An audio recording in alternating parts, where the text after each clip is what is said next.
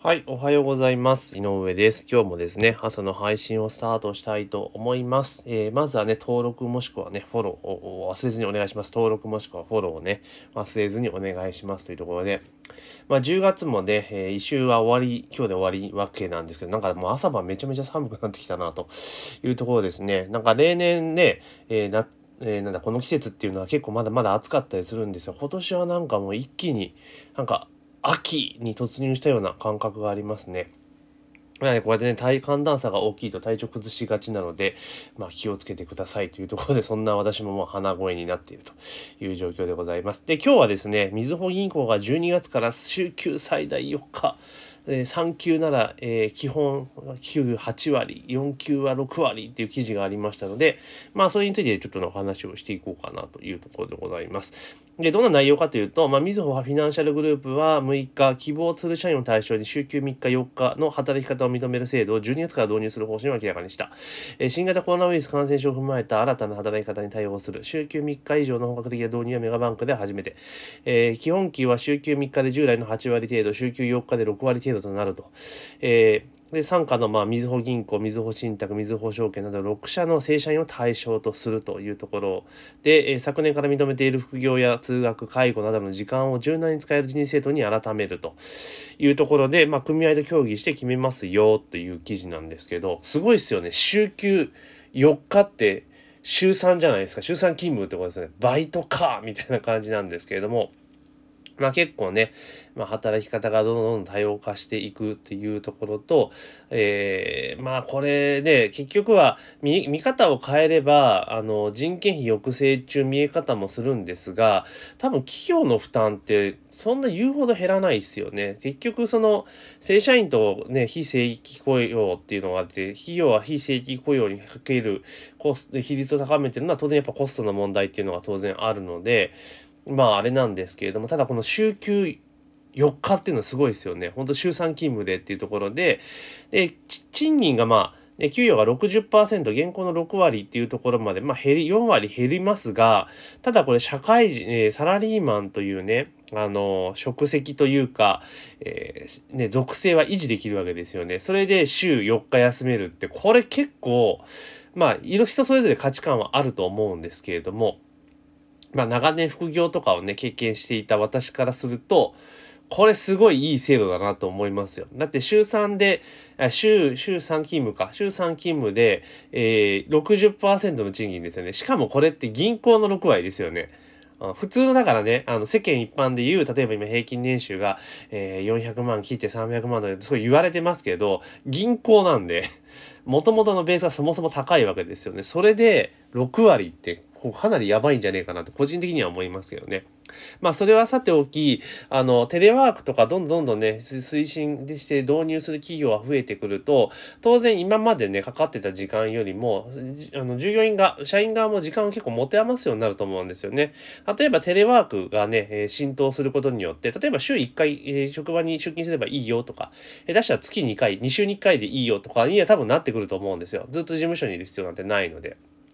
ってなると、例えば往復で、えー、今までね、毎日は片道か、通勤で1時間かかってた人が、えそれがなくなるわけじゃないですか。1日2時間時間が余るわけですよね。で、テレワークになると、あの、無駄な雑、雑用みたいなのがなくなる、なくなりますよね。よくあの、会社の事務所とかで仕事をしていると、あの、ついついいろんな、雑務が降ってきたりするわけですよね。あの、いえ、今それじゃないでしょっていうことをなんか上司から振られたりとか、先輩から振ってきたりとかって結構あったりすると思うんですよ。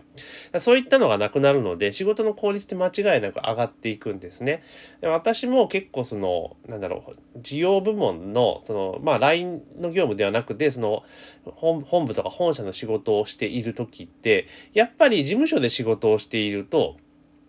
まあそういったのが結構多かったりするんですよね。えー、降ってきたりすることがね。で、まあ後半戦なんかも特にそんなことがよく分かってきてるので、まあ会社のね、業務の長いとかも分かってきてるので、あの事務所で仕事してると仕事進まねえなっていうのはよく分かってたので、えー、後半戦はほとんどね、パソコンを持って外で仕事してましたね。で、あの、企画、営業スタッフじゃなかったんですけど、まあ企画部門のセクションでしたが、基本的にはノートパソコンで、えー外に出てもね、あそのモバイルルーターとか支給されていたので、あの、社内のね、そのネットワークにログインとかできるので、別にどこで仕事も絶対できたわけですよ。で、特に私の場合っていうのは、まあ、ミスタードーナツでお仕事してましたので、あの、店舗とかでね、行って、まあ、店舗チェックしながら、確認しながら、まあ、お店の状況を見ながら仕事ができるっていうのがあったので、特に新業態の、えー、開発の、開発のとかで改善を担当してる時は、もうほぼ、パソコンを持ち出して事務所にいないっていう状況でしたね。まあ本当その方が仕事がめちゃめちゃはかどってよかったっていうのがあるんですけど、まあただそういうね、形はそれも当たり前になりつつあって、自宅で仕事ができるっていうような形になってくると、すごく時間を持て余すようになるわけですよね。で、まあ、副業とか通学、介護っていうのね、項目で上がってますけれども、副業は置いたにしても、今後介護の問題ってやっぱすごく大きい話なんですよね。で、私自身も、まあ、えっ、ー、と、今年の5月までかな、まあ、自分の父親の介護っていうところでね、まあ、入院はしてましたけれども、まあね、そういうことがあって、それこそ月に、1回か必ず行っていたんですね。で、私自身は大阪に住んでいて、で、うちの父、ね、実家は神奈川だったんで、えー、まあ月1回、えー、まあ3日4日っていうところ時間を取って行ってたわけですね。で、それまあ結構ね、フレキシブルにできたっていうのは、まあ私自身がもう会社員ではなくて、フリーランスとして働いているので、時間の融通はめちゃめちゃ効くのでどうにでもなったってところがあるんですが、これ会社員やりながらやってたら結構大変だったなっていうのはやっぱ思いますよね。だって月に1回、例えば4日とかでこう行くわけですよね。行って、で、いろいろ現地行って手続きしなきゃいけない。で、手続きとかいろんなことを考えると、あの、土日だと行政閉まってるので手続きとかいろいろできないんですよ。ね、いろんなことが。なので、そうなってくるとやっぱ平日に行かざるを得ないって形で、じゃあ平日3日休むとなると、まあ、結構その週で言ったら5連休とかなるわけじゃないですか。ってなるとそこまでの仕事っていうので、会社で仕事してる時っていうのは基本的に自分一人で完結することはほぼないので、当然周りの業務とか兼ね合いとかもうまくコントロールしていかなきゃいけないじゃないですか。それ考えると、これ介護とかの問題で、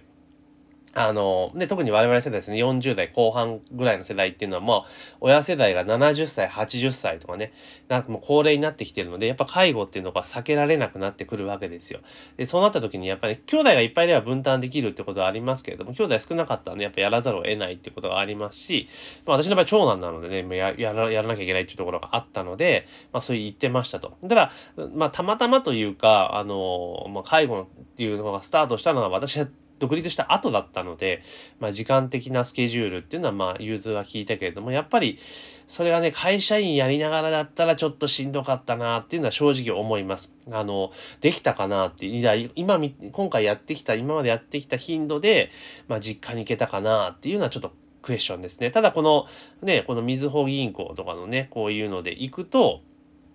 あれですよね、えー、週4とかで、まあ、6割の賃金が保障されていくってことになれば、あの、全然いけるような、介護とかに時間を投下することもできるし、あとはその、結局ね、介護とかでじゃあ、時間を投下しなければいけないけれども、あの、ずっとね、その、ね、週、毎週、毎週っていうのも、っていうことでないケースであるわけじゃないですか。そしたらそう、なってきたら、例えば、その行った時間でも空いた時間でいろいろ例えば副業をしたりとかってことも可能になるので、実はやりようによっては、収入を落とすことなく、例えば、ね、4割、ええー、と6割だから4割減っちゃうのか4割減ったとしても、まあ、その4割分をカバーするってことはそんなに難しいことじゃないんじゃないかなっていう気はしています。で、しかもそれでいて会社員っていうサラリーマンっていう属性を担保できると、維持できるってことを考えたら、こういう制度って結構今後増えてきたらありがたいのかなっていう気はしますよね。まあ、みずほ銀行に限らず普通の会社、まあ、普通のね、一般企業だったらちょっとやっぱり財政、財務的に厳しい点も多分あるとは思うんですが、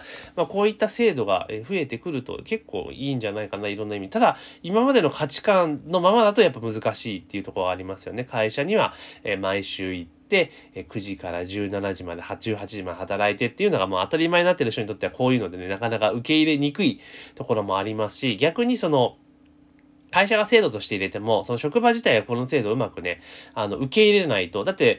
希望によって週3、週4って選べるわけですよね。週3級、週4級っていうふうに選べるわけですから、中には当然週5級、今までの勤務形態で仕事する人も出てくるわけですよね。そうすると、結局、給与で差があるとはいえ、ね、やっぱ不満っていうのが出てくるリスクって当然あるんですよね。だからその辺をうまくどこまで会社がカバーするの、カバーというかね、ケアするのかっていうところも結構この制度、まあ生かすか殺すかっていうところで考えれば重要かなというふうに思います。まあただ今回ね、あの日本でいろいろ制度とかね、遅れた部分があったのはこのコロナっていうところがね、いい機会、まあポジティブに捉えればいろんな価値観がガラッとガラガラポンする時期であって、成長するチャンスでもあるので、まあこういったところをうまく利用して企業側もね、体質転換っていうのをしていくと、とまあこの令和の時代、今後ね、あの、人口がどんどん減っていく時代の中でも、その体力を強化して、まあ、企業経営ができるんじゃないかなと、個人的には思いますよね。まあ、基本ね、銀行とかその、大手企業とかってやっぱり、ある程度人を抱えているので、固定費もめちゃめちゃ高いっていう現実もあるので、まあ、こんなような制度を導入していきながらも、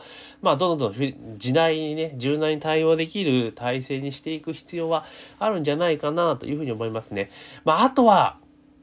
この制度をどれぐらいの人が使うかっていうところですね。週休、週4級使う人が、ま